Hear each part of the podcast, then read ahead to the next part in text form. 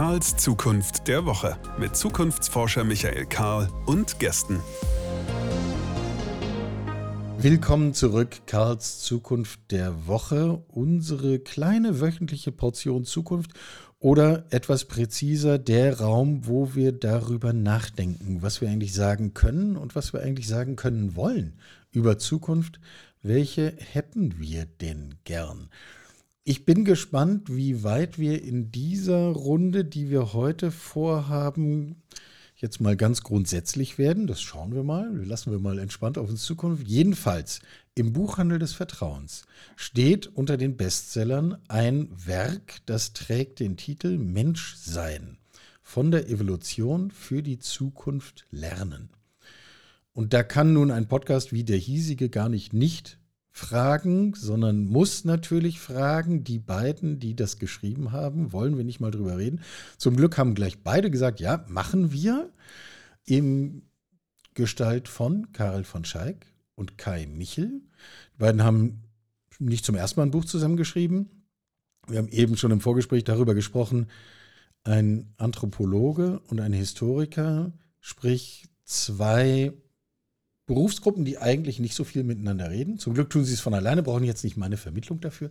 Aber jedenfalls, lange Rede, kurzer Sinn. Wie schön, dass ihr da seid. Fühle mich geehrt. Herzlich willkommen. Hallo, herzlichen Dank. Freuen uns. Fangen wir mal mit dem großen Bild an. Also so von außen betrachtet. Also auch unser Planet von außen betrachtet. Was haben wir? Wir haben ja auch gerade neue Bilder aus dem Weltall bekommen, die ich hoch faszinierend finde von diesem neuen Teleskop. Und wenn ich mir jetzt vorstelle, man schaut von außen auf den Planeten, dann sehen wir zum einen einen ziemlich unbedeutenden Planeten in einer merkwürdigen Ecke einer ansonsten weiter nicht auffälligen Galaxie.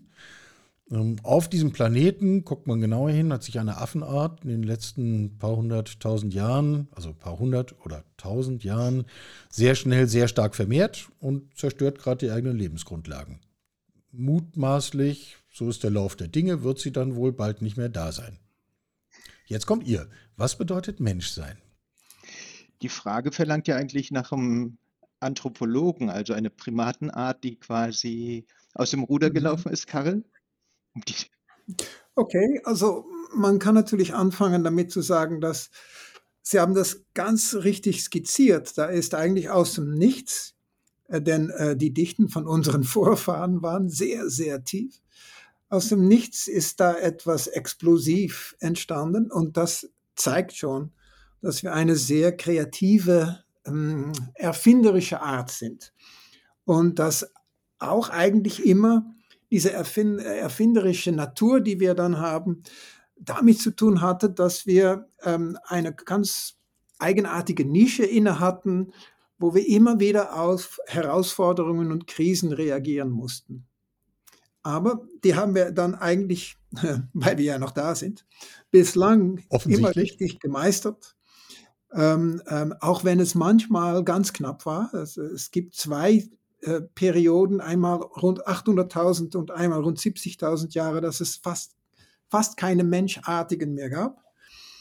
Äh, aber, äh, und das ist natürlich an sich auch schon ein, ein, eine wichtige Tatsache, die wir ähm, auch für heute und für die Zukunft vielleicht verwenden können. Aber der Punkt ist also, dass wir eigentlich ziemlich gut sind in, in Krisenbewältigung und, und dass wir erfinderisch sind und was da natürlich ähm, ähm, konkreter gesagt passiert ist, dass wir die Landwirtschaft erfunden haben nach der letzten Eiszeit, als es mal gut war und nach einer Weile nicht mehr zurück konnten und dann alles auf alles gesetzt haben, um dafür zu sorgen, dass wir Erfolg hatten. Und weil wir ähm, einfach von unserer biologischen Ausstattung her ähm, äh, dann plötzlich riesige Geburtsraten hatten, sind die, sind die Populationen explodiert. Das ist ganz kurz die Geschichte der Menschheit. Genau, und wir glauben eben, dass wir das durchaus Grund haben zu Hoffnung. Ich muss immer aufpassen, dass ich nicht zu predigen beginne in solchen, bei solchen großen Fragen, aber äh, wir sind ja auch die lernenden Affen.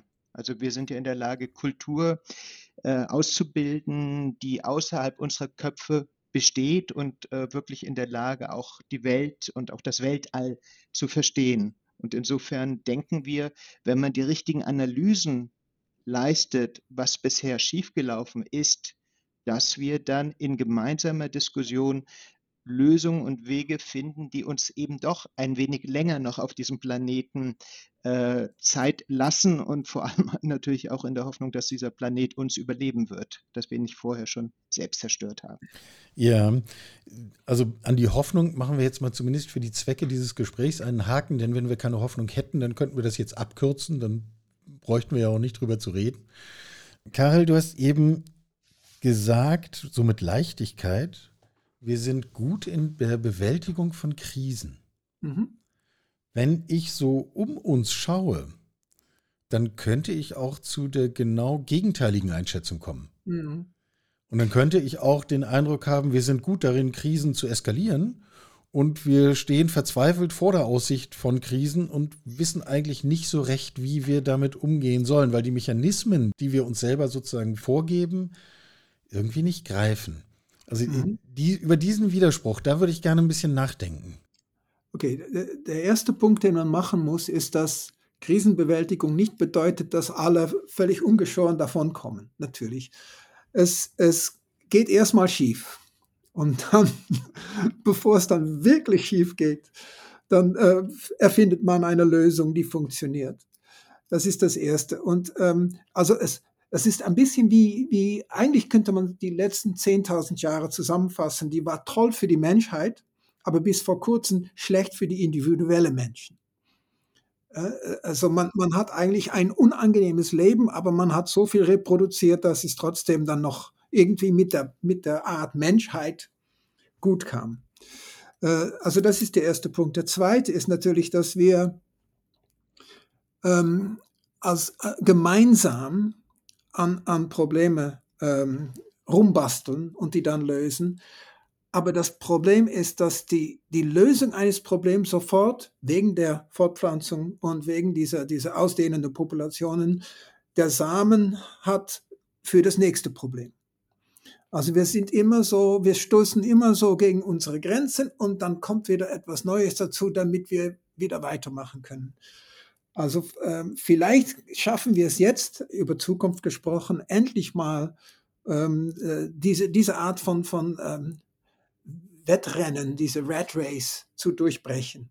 Diese, äh, denn, denn, ähm, und das, das, das sollte vielleicht klappen diesmal, denn wir merken jetzt, dass wenn Leute gut ausgebildet sind und sehr viele, sagen wir mal, Ablenkungssachen haben, dass dann die Reproduktionsrate runtergeht. also mehr Computerspiele, weniger Reproduktion. Habe ich das jetzt schon mal. Ja. Ähm, Kai. Ja, vielleicht, ich finde das immer lustig, gerade auch wenn man mit Karel spricht. Ähm, man muss immer den unterschiedlichen Zeitrahmen berücksichtigen.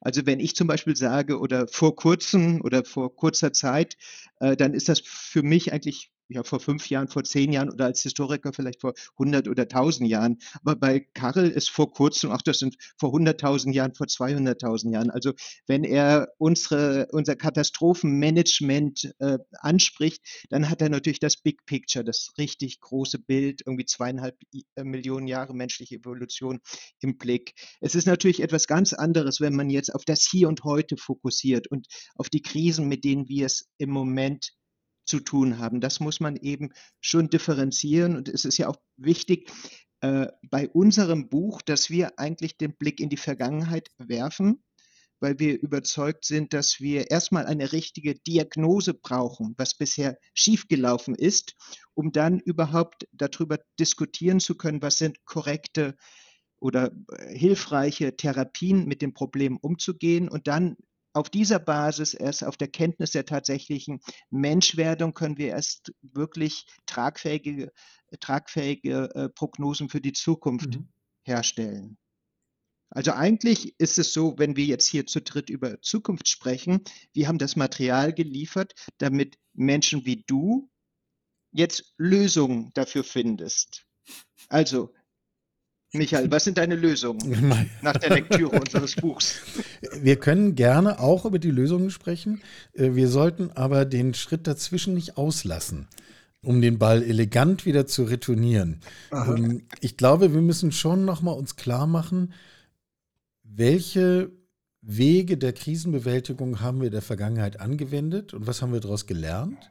Mhm. Und welche können eigentlich dann auf eine Liste kommen, wo wir sagen, ja, das ist klug, wenn wir in diese Richtung denken, wenn wir uns so verhalten, wenn wir uns diesen Ansprüchen selber unterwerfen. Mhm. Und diese anderen helfen nicht weiter. Also vielleicht kann ich da anfangen, denn ähm, das ist ja eigentlich auch eine vergleichende Frage. Wie machen Menschen das anders als andere Tierarten? Und was wir feststellen können, ist, ich habe es eigentlich schon angesprochen, ist, dass wir, wir arbeiten zusammen, auch beim Probleme lösen. Also, dass wir, wir, wir wissen, bei vielen Arten klappt das überhaupt nicht. Die, die, die gegen, geraten sich in die Haare und so weiter. Das, läuft nicht. Bei uns ist das zumindest schon mal eine große Toleranz da. Aber was wir auch machen, dass wir Aufgaben verteilen können und dass wir, sagen wir mal, Ideen kombinieren können, die frei entstehen. Und vielleicht ist das doch wirklich, das ist ein, ein Alleinstellungsmerkmal des Menschen, dass wir dazu imstande sind. Und das ist natürlich ein Grund für, für Optimismus. Ja, das, wenn, wenn alle mal durch, äh, durchdrängt sind von der Idee, ja, jetzt müssen wir endlich mal etwas machen, dann können auch alle an einem Strang ziehen. Und das ist bei, bei Jägersammler auch der Fall. Äh, die, die, die können endlos palavern, um eine Lösung zu finden. Wenn dann die Lösung mal gefunden ist, dann gibt es so eine Art, wie, wie wir in der Schweiz sagen, Konkordanz. Auch alle, die nicht ganz einverstanden waren, ziehen jetzt mit und sagen, so machen wir es und wir machen es so. Also zum Beispiel, wenn es mal einen Krieg gibt, haben sie plötzlich Anführer. Der Anführer ist da, ein Mann, bis äh, das Problem gelöst ist und danach sind alle wieder völlig gleich und dürfen alle wieder mit, mit, mitreden und äh, machen sie demokratisch eine Entscheidung. Also ich glaube, das sind schon zwei Ingredienten, die ganz wichtig sind für diese Frage. Und ganz wichtig ist auch vor allem das Grundlegende, dass wir 99 Prozent der Menschheitsgeschichte eigentlich unter diesen Bedingungen, die Karel gerade skizziert hat, gelebt haben. In kleinen Gruppen, die kooperativ waren, die solidarisch waren, die egalitär waren. Und dass eigentlich erst seit dem Sesshaftwerden sich die Gesellschaften komplett geändert haben, dass sie eben Macht in die Welt kam, Konflikte in die Welt kamen, dass sie undemokratisch wurden, dass die sozialen Unterschiede riesig wurden und dass dann eben auch die Entscheidungs Entscheidungsfindung nicht mehr gemeinsam stattfand, sondern eigentlich nur noch von den Mächtigen oben an der Spitze des Staates oder dann später den äh, wirtschaftlich Potenten, ähm, äh, die dann eigentlich diese demokratischen Diskurse äh, unterbunden haben. Und das Spannende, ich glaube, da werden wir noch drauf kommen, ist ja, dass wir andersherum, also wir leben eigentlich in so einem Ausnahmezustand. Also ein Prozent der Menschheitsgeschichte waren die Dinge nur so aus dem Lot. Und, und wir sehen aber in den letzten 500 mhm. Jahren etwa oder 400, 300 Jahren eigentlich ein Zurück wieder zu den ursprünglicheren Verhältnissen, dass demokratische Verhältnisse überall oder nicht überall, aber an vielen Orten auf dem Vormarsch sind. Und, und äh, das, äh, wenn man dann das realisiert, dass wir in der letzten Zeit auf Abwägen waren und jetzt kommen wir plötzlich wieder hin zu Dingen, die uns allen intuitiv viel besser entsprechen, weil wir mhm. palavern alle gerne, wir sprechen alle gerne, wir hören auch anderen gerne zu. Im Freundeskreis tun wir das. Und das muss man jetzt natürlich nur diskutieren, wie kann man diese Mechanismen auf größere Ebenen heben. Also als Podcastmacher hofft man ja immer drauf, dass Menschen gerne zuhören, sonst wäre das irgendwie witzlos, was wir hier tun. Ähm, Stimmt. Ja. Nun, ihr betont beide die kooperative Natur. Mhm. Mm, und offensichtlich ist das eine Fähigkeit, über die wir verfügen.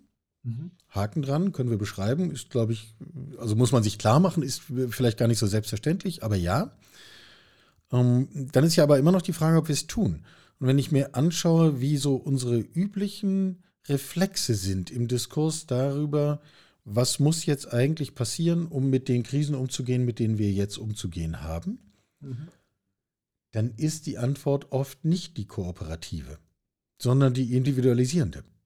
Ja. Dann muss der Einzelne sein Verhalten ändern, seinen ökologischen Fußabdruck verändern, sich mehr anstrengen, häufiger ins Fitnessstudio gehen. Entschuldigung, wenn die Beispiele so banal sind, aber das ist in der Vereinzelung wird es dann ja auch banal. Sind wir da einfach falsch abgebogen? Haben wir das kulturell falsch geprägt? Oder das, wo ist da der, der Bruch?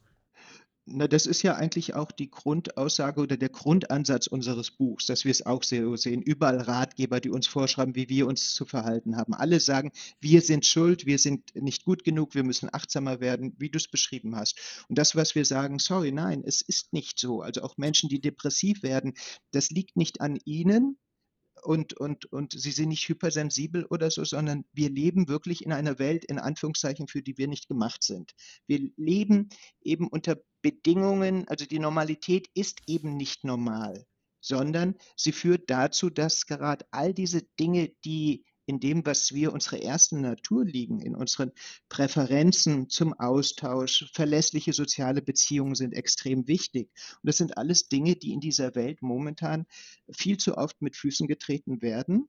Auch wir sehen überall diese Vereinzelung, die Isolation was natürlich auch ganz wichtig für unser Wohlbefinden war. Wir sehen auch, Einsamkeit ist einer der Hauptfaktoren, vermutlich sogar der größte Hauptfaktor oder Faktor für, für Krankheiten überhaupt. Also, dass einfach die Verhältnisse aus dem Lot geraten sind. Und das führt eben unserer Meinung nach dazu, dass wir einen Perspektivwechsel äh, durchführen müssen. Und was wir versuchen zu zeigen, dass die Verhältnisse, in denen wir leben, im menschheitsgeschichtlichen Ausmaß unnormal sind und vor allem, dass sie auch keine Legitimation besitzen. Weil bisher hat man immer nur auf den kurzen Zeitraum der Geschichte geguckt, die letzten 5000 Jahre. Unser liebstes Beispiel ist natürlich, wenn man sich das anguckt, wo wir Schriftquellen haben, dann sieht man überall, die Welt sei patriarchal. Männer dominieren immer.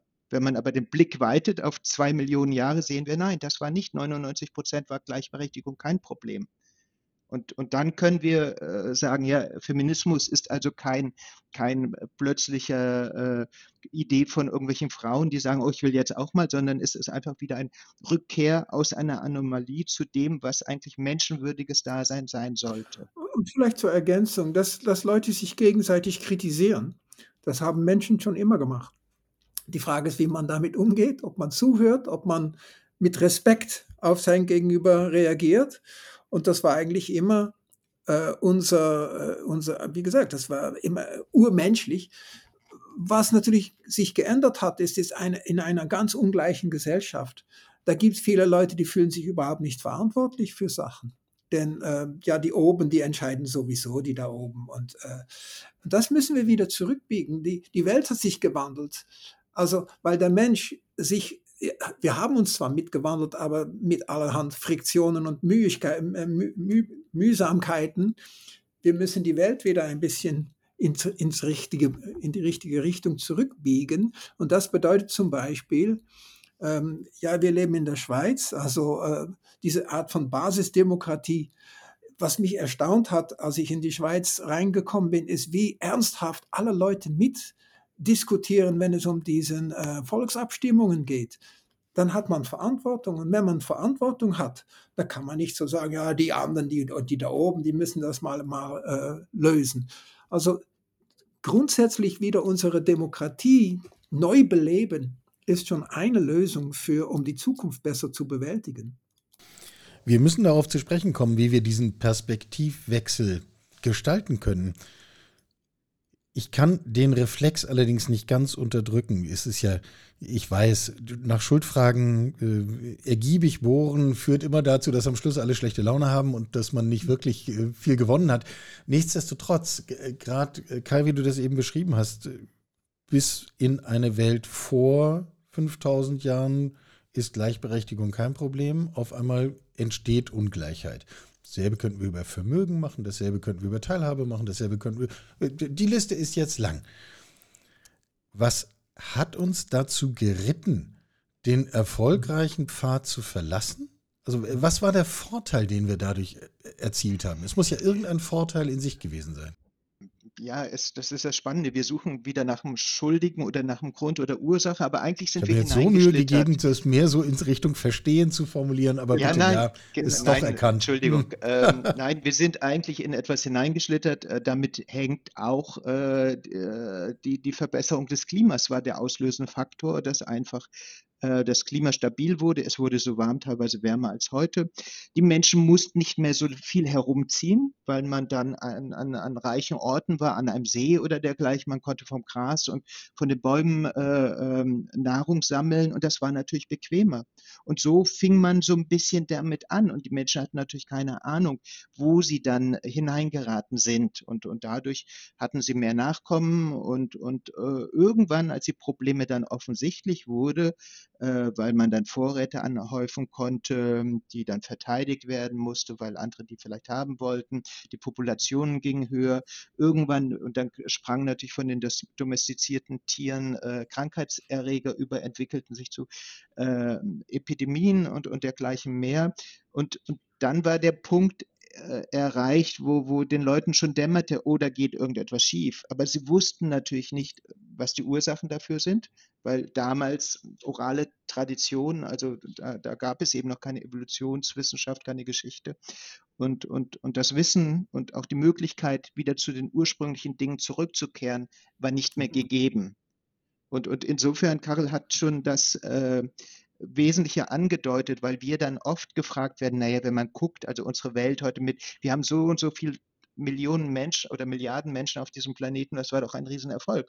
Aber das ist der zentrale Punkt. Für die Menschheit als Spezies quantitativ war diese neue Lebensweise ein, ein Riesenerfolg.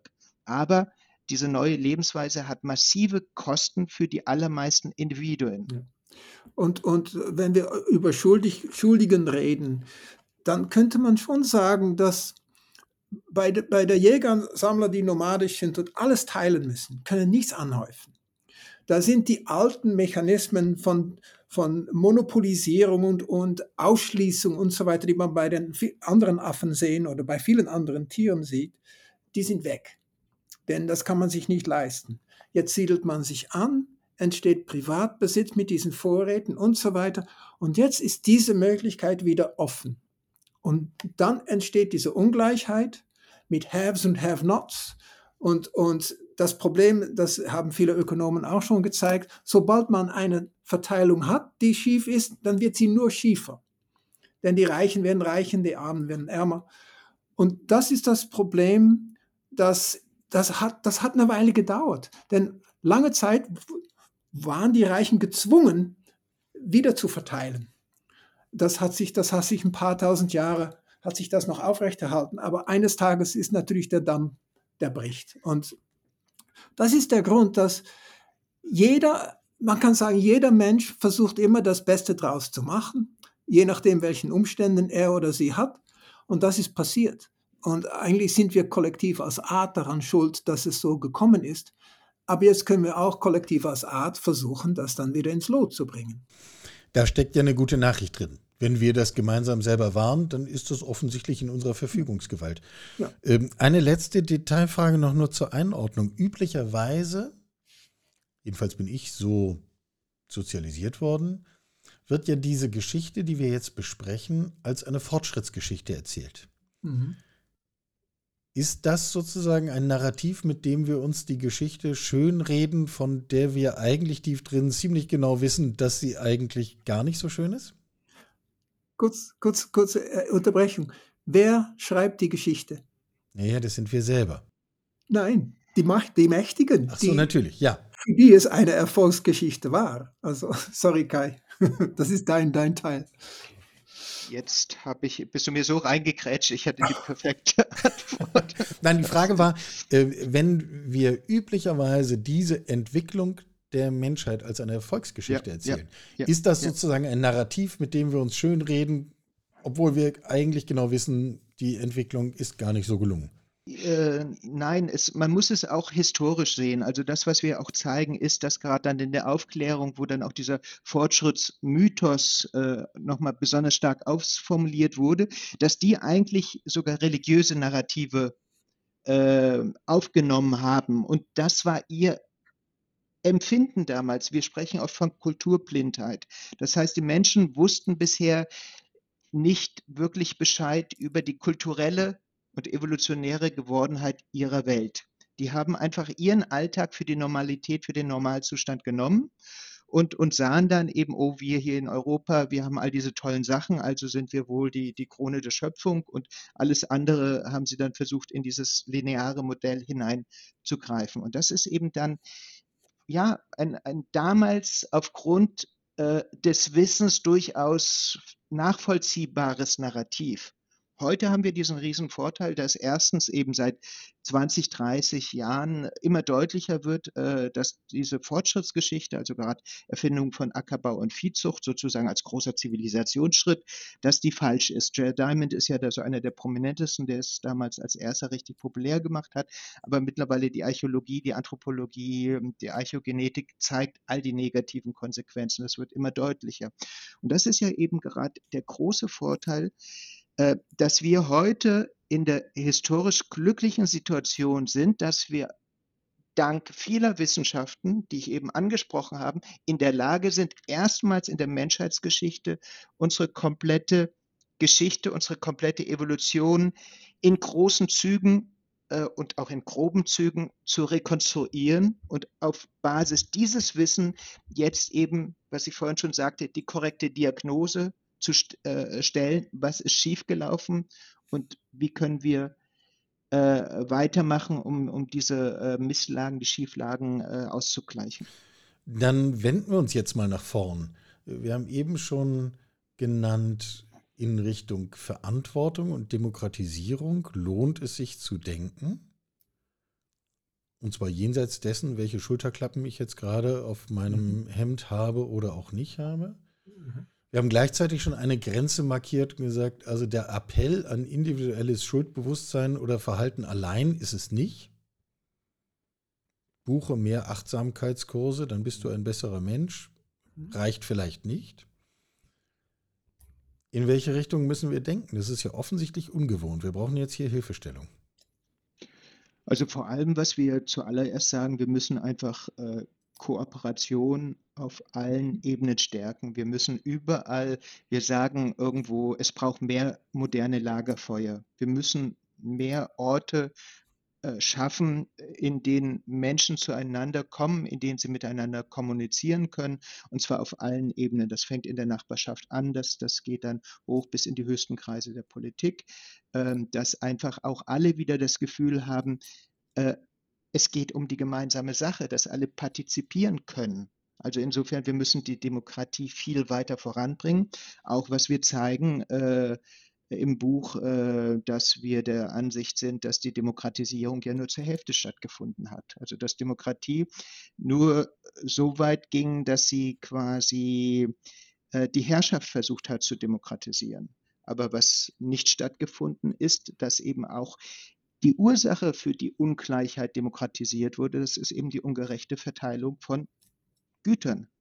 Und, und das äh, lässt äh, jede Vorstellung von Chancengleichheit zu einer Farce werden, weil das natürlich unmöglich ist. Und solange wir diese Ungleichheit haben, äh, ist es sehr schwierig, dort zu guten Lösungen zu kommen. Also das wäre dann aus meiner Perspektive der zweite Faktor, dass wir extrem daran arbeiten müssen, die sozialen Ungleichheiten auszugleichen. Innerhalb, innerhalb von Nationen und auch zwischen Nationen natürlich, denn Denk mal an die Klimakrise. Das, das können wir nicht äh, lokal lösen, ohne dass wir alle ins Boot holen. Ja, das haben wir hier im Podcast auch schon vielfach thematisiert, dass es keine Möglichkeit ernsthaft denkbar ist, äh, sich mit Phänomenen wie der Klimakrise zu beschäftigen, wenn wir nicht gleichzeitig das Thema von Teilhabe und Ungleichheit äh, bearbeiten. Mhm. Ähm. Und wie gesagt, das ist ja eigentlich unser Erbe. Wir, wir sind ja eine Art, äh, stell mal vor, Sie sind ein, ein Pavian oder sowas. Dann nehmen Sie diese Dominanz und das Gehabe vom Alpha-Männchen und so weiter, nehmen Sie einfach wahr und sagen, ja, so, so ist es halt. Wir Menschen ärgern uns, weil so war es nicht. Und, und also Dominanz ohne Zwang geht bei Menschen eigentlich nicht.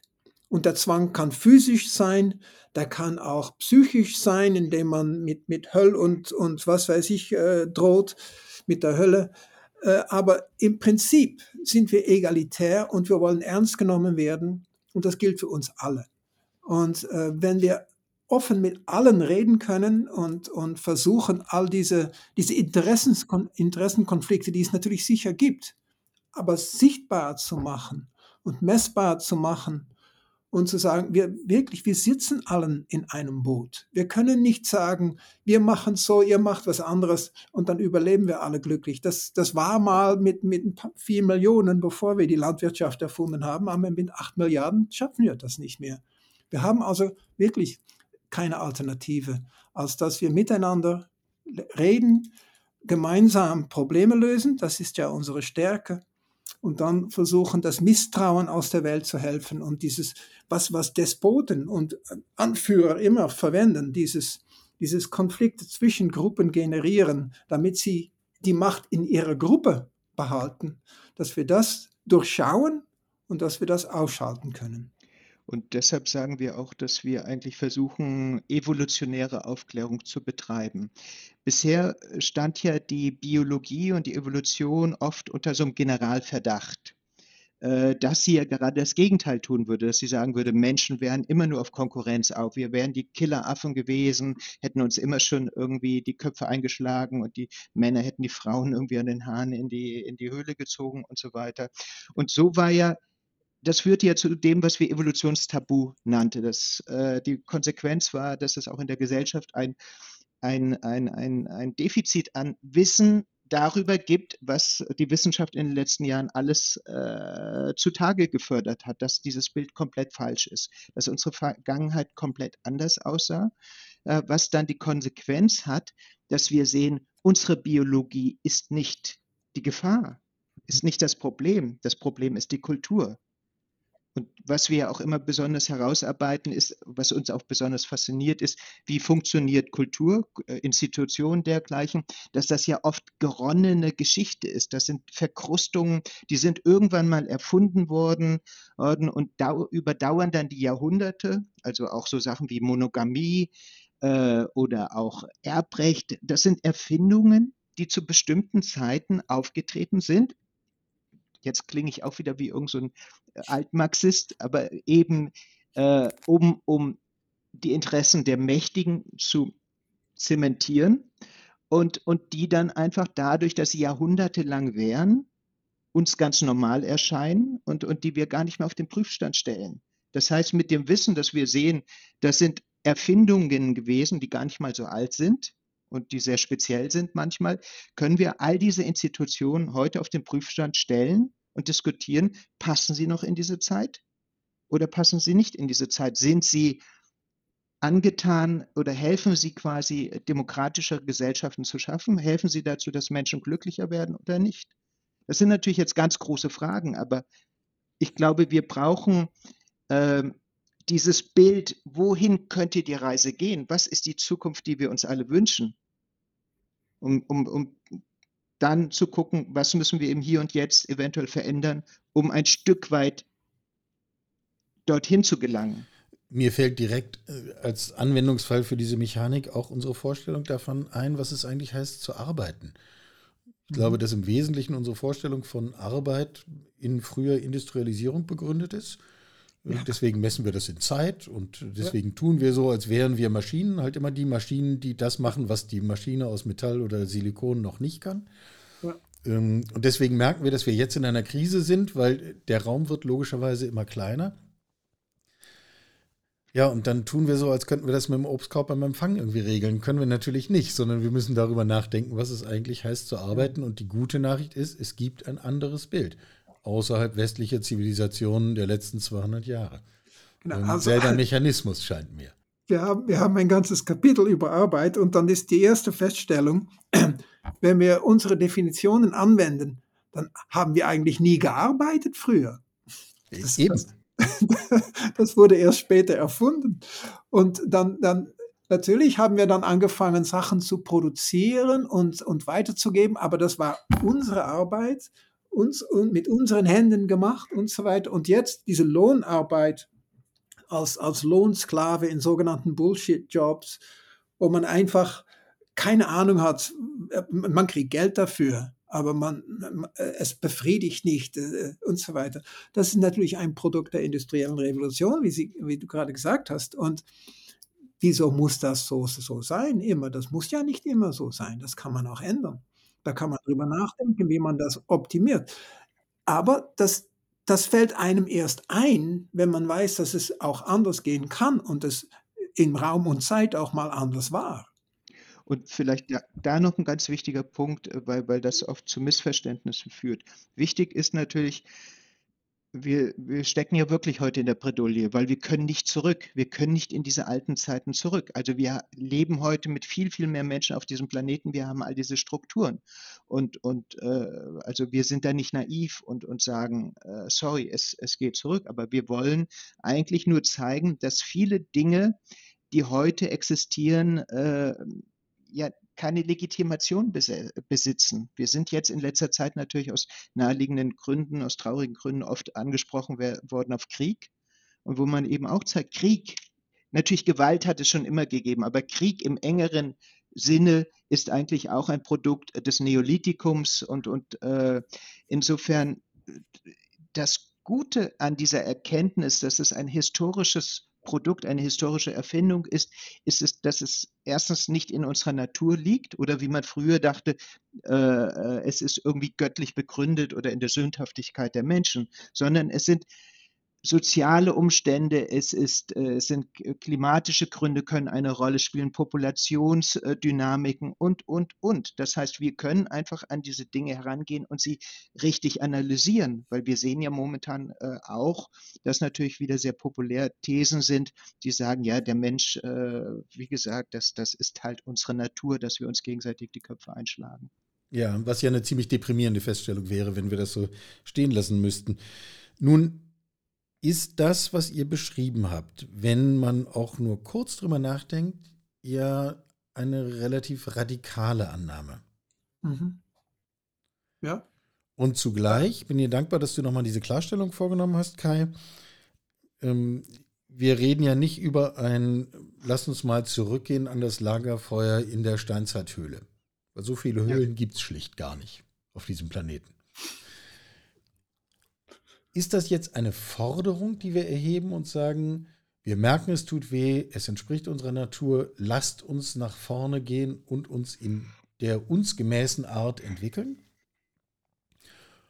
Oder haben wir je schon mal irgendwo den Beweis dafür angetreten, dass wir das in diesem Maßstab auch können? Ja, ich glaube, äh, ich würde vielleicht das wir jetzt nicht sagen, weil wir hier drei Männer sind, die sprechen. Aber wenn man jetzt sagt, wenn man sich gerade die Geschichte des Feminismus und der Frauenbewegung anguckt und, und wir haben ja ein Buch vorher geschrieben, die Wahrheit über Eva, wo wir gerade diese ganzen Sachen thematisiert haben und, und wie wir sehen, wie Frauen sich gemeinsam in den letzten 200 Jahren aus dieser Unterdrückung herausgekämpft haben mit Strategien, die ja äh, eigentlich auch sehr gut für uns passen, dass das einfach Netzwerke entstanden sind, wo sie sich ausgetauscht haben. Vor allem das Entscheidende ist damals, das hängt ja mit der bürgerlichen Öffentlichkeit, dem Vereinswesen, den Zeitungen, die entstanden sind, dass plötzlich Frauen vorher schon immer gespürt haben, es ist ungerecht. Aber das wurde ihnen natürlich äh, durch ihre Familien, durch die Kirche, durch Herrschaft, durch die Männer immer eingetrichtert, ja, das, das, das sind deine Gedanken oder du sei nicht so sensibel und so weiter und so fort. Das liegt Aber an deiner beschränkten Weltsicht, dass du darunter leidest. Genau, und in dem Augenblick, in dem Menschen sich austauschen können und erkennen, hey, das ist nicht mein alleiniges Problem, sondern er, äh, sie, sie, sie, und, und, und dann können sie sich vernetzen, können sie sich darüber austauschen, kriegen Macht, können Strategien entwickeln, wie man Dinge verändern kann. Und das ist ja auch das Faszinierende eigentlich, dass wir das Gleiche sehen in den letzten, und da nicht nur in Be Bezug auf den Feminismus in den letzten 10, 15 Jahren, ähm, dass einfach durch die Digitalisierung, durch die sozialen Netzwerke, die wir ansonsten durchaus kritisch sehen, ähm, aber das ist ja eine große Chance gewesen, dass sich dort Gruppen und Menschen verbunden haben, die diskriminiert wurden und erstmals in der Lage waren, sich mit anderen auszutauschen und dann virtuelle Gemeinschaften zu schaffen, die dann auch eine Kraft hatten, um auf äh, soziale und politische Änderungen äh, zu drängen. Wir würden eher noch plädieren natürlich, dass dieser Austausch nicht nur digital stattfinden darf. Und wir sehen ja auch, wie, wie Mechanismen, also oder äh, Twitter oder X, wie es heute heißt, äh, dass diese Strukturen natürlich auch wiederum äh, äußerst bedenkliche Dinge schaffen können. Und als Ergänzung vielleicht, äh, bevor es all diese Social Media gab, äh, gab es auch schon viele Änderungen, abgesehen vom Feminismus. Ich äh, denke mal an, an Sklaverei, die, die verschwunden ist. Kolonialismus wurde endlich mal abgeschafft. Ähm, die, die, die, die schreiende Probleme mit, mit Kinderarbeit zum Beispiel im 19. Jahrhundert oder die, die furchtbar tiefe Löhne von vielen Arbeiten. Also da ist schon viel passiert, einfach weil die Gesellschaften kommunikativer wurden und alle Leute mitreden konnten allmählich. Und die Demokratie spielt da natürlich eine ganz große Rolle. Also von daher kann man sagen, ja, ähm, wir können das im Prinzip. Ob es jetzt weltweit geht, das, das dauert vielleicht ein bisschen. Und die Frage ist, ob wir die Zeit haben, natürlich. Aber im Prinzip ist es möglich. Und wenn man sieht, dass es in bestimmten Regionen wirklich viel besser geht, dann kann das inspirativ wirken für Leute irgendwo anders. Auf die Frage der Zeit wollte ich gerade noch zu sprechen kommen. Denn wenn wir, wir haben das Stichwort Klimakrise erwähnt, wenn ich eins darüber verstanden habe, dann, dass unser Verhalten als Menschheit in den kommenden sehr wenigen Jahren darüber entscheiden wird, wie sich die klimatischen Verhältnisse in den kommenden sehr viel mehr Jahren unabänderbar äh, entwickeln werden und nicht zum Guten. Ja. Das heißt, wir haben nicht viel Zeit ist, äh, und zwar zum Beispiel sehr viel weniger Zeit als Kai bei deinem Beispiel vom Feminismus. Wir, wir haben keine 200 Jahre darüber nachzudenken, ob wir vielleicht kooperativer und demokratischer anders äh, in Bezug auf das Klima uns verhalten können. Woher Wobei nehmen wir jetzt den Optimismus an dieser Stelle?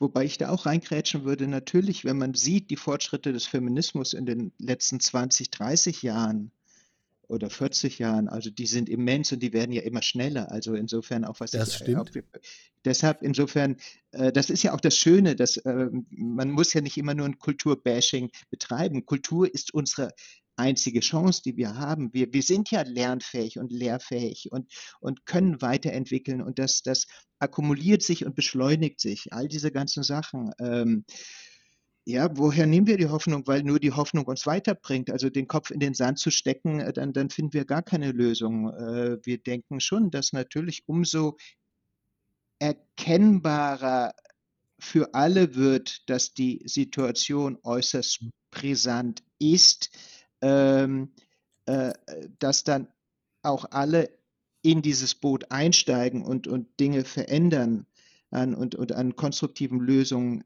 äh, weiterarbeiten. Wobei ich schon eher dazu tendiere, dass äh, wenn man die, die, die, die Klimakrise ist aus meiner Perspektive zumindest vor allem eine, eine sekundäre. Ich will sie damit gar nicht heruntermindern, äh, sondern sie ist ja das Produkt einfach unseres,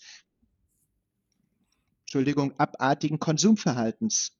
Und das, was wir auch in dem Buch zeigen, ist ja, dass wir es damit mit einem extremen Kompensationsmechanismus zu tun haben. Uns sind die sozialen Versicherungen, äh, sozialen Beziehungen verloren gegangen. Und man muss ja wissen, als Jäger und Sammler, die hatten keine materiellen Güter. Die guten Beziehungen zu den anderen waren die Lebensversicherung, die sie hatten. Deshalb haben wir alle ein Sensorium, das zeigt, ob unsere Beziehungen zu den anderen im, im guten Verhältnis sind. Und dieses Sensorium befindet sich in, in, in der äh, individualistischen, vereinzelten Gesellschaft in einem ständigen Alarmzustand. Deshalb versuchen wir materiell zu kompensieren, um dann für Notlagen äh, abgesichert zu sein. Das Problem ist, das gab es evolutionär nicht. Insofern reagiert unser Sensorium nicht darauf. Das führt dazu, dass wir immer mehr kom äh, konsumieren und wenn man dann jetzt, was wir ja sagen, Kooperation, sozialen Austausch fördert, führt das dann dazu, dass dann dieser Konsumzwang auch nicht mehr so stark ist.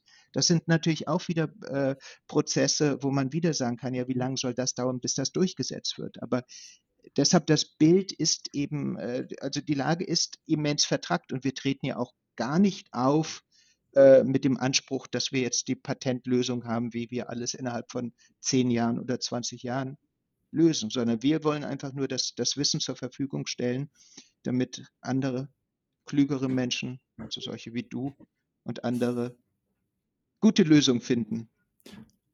Und, und ein, ein, ein, ein anderes Wort für, zur Hoffnung ist doch, dass wenn die Krisen mal richtig beißen und richtig schwierig werden, dann sehen wir sowohl die schlimmsten als auch die besten Seiten der Menschheit. Und ähm, denk mal an, an die, die Weltkriege zurück. Danach, wenn das, als das endlich mal vorbei war, hatten wir 30 Jahre große Solidarität bis der Reagan-Thatcher-Revolution, könnte man sagen wo es eigentlich ganz gut gegangen ist mit vielen Gesellschaften. Also das ist auch eine Generationssache. Und die Generation, die jetzt auf die Straße geht, Fridays for Future und so weiter, in zehn Jahren sind die, ähm, ähm, wie sagt man das, äh, die, die, die, die politisch Mächtigen und so weiter. Und dann wird das schon, die, die haben das schon mitbekommen als Prägung, dass das das größte Problem ist, das man jetzt erstmal dringend lösen müsste. Also ja, es, es kann heikel werden, aber ich glaube auch, dass diese Generationenwechsel, der, der bald stattfindet, uns da sehr, sehr helfen wird. Interessant, wie wir im Laufe unseres Gesprächs diese zeitlichen Größenordnungen immer wieder gewechselt haben, nicht? Von den hunderttausenden Jahren zu, was ist jetzt eigentlich mit der nächsten Generation? Wer darüber mehr wissen will, muss ja dann sowieso euer Buch lesen und wie es genau heißt und wo man es bekommt und so weiter. Steht alles in den Shownotes. Alles versteht sich von alleine. Wenn ich aber jetzt nur uns zugehört habe, gibt es etwas, was ihr formulieren könntet und sagen, also wer dem eine Chance geben will, der könnte mit diesem ganz handfesten Schritt beginnen. Gibt es dazu etwas, was man formulieren kann? vielleicht ein Ding ist dass, ähm, ich weiß nicht, wie man das auf Deutsch sagt, aber äh, äh, Konflikte, die man denkt, dass es die gibt, sind meistens auch Möglichkeiten zur Zusammenarbeit und, und ähm, das Leben ist nicht ein Zero-Sum-Game. Also es gibt viel mehr Win-Win-Lösungen, als man ähm, am Anfang so denken würde. Und darauf muss man setzen, um die größten Probleme zu lösen. Ja, und eben da wiederhole ich mich, glaube ich, einfach auch das tun, was wir hier tun, einfach ach, miteinander sprechen und diskutieren und zuhören und, und auch wegkommen von diesem Freund-Feind-Denken, wo es nur noch darum geht, jeder hat seine Position und, und bekämpft die Position des anderen. Also diese Grabenkämpfe muss man überwinden und, und, und gucken, äh, mein Gott, es gibt nichts Spannenderes als, als, als Menschen und, und, und einfach diesen Reichtum und den Austausch und eben auch den Mut und, und die Begeisterung zu haben, haben äh, zu sprechen und, und das aber auch nicht unbedingt als Wettkampf zu sehen, sondern sagen, hey, wir haben alle hier ein Problem und, und, äh, und, und, und äh, was sind Wege? Und, und ich glaube eben einfach wirklich, äh, entscheidend ist auch oft hier eben jetzt so diesen Computer zu, zu oder das Handy wegzulegen und rauszugehen und reale Menschen zu treffen und mit denen einfach zu plaudern. Ganz banal. Ja, den, den Mut zur Kooperation und Kommunikation höre ich daraus. Dazu können wir auf jeden Fall hier mit Ausrufezeichen äh, ermuntern. Damit machen wir jetzt einen Punkt, haben damit wahrscheinlich kaum das Vorwort besprochen dessen, was zu diesem ganzen Thema zu sagen ist. Aber das immerhin haben wir getan. Und äh, das immerhin war für mich zumindest ein großes Vergnügen. Ich hoffe, es gibt noch ein, zwei Menschen mehr, denen das auch ein großes Vergnügen bereitet hat, die es anregend, inspirierend fanden. Wenn das so ist, dann teilt diesen Podcast, kommentiert, wo auch immer ihr seiner habhaft werdet, schreibt eure Gedanken dazu bei Insta, bei LinkedIn, wo auch immer oder schreibt eine Postkarte und wir werden genau diesen Dialog weiterführen. Karel von Scheik, Kai Michel waren beide hier zu Gast. Ich danke ausdrücklich für eure Zeit und die Offenheit des Austauschs. Danke sehr. Wir haben zu danken. Ja. Sie hörten Karls Zukunft der Woche, ein Podcast aus dem Karl Institute for Human Future.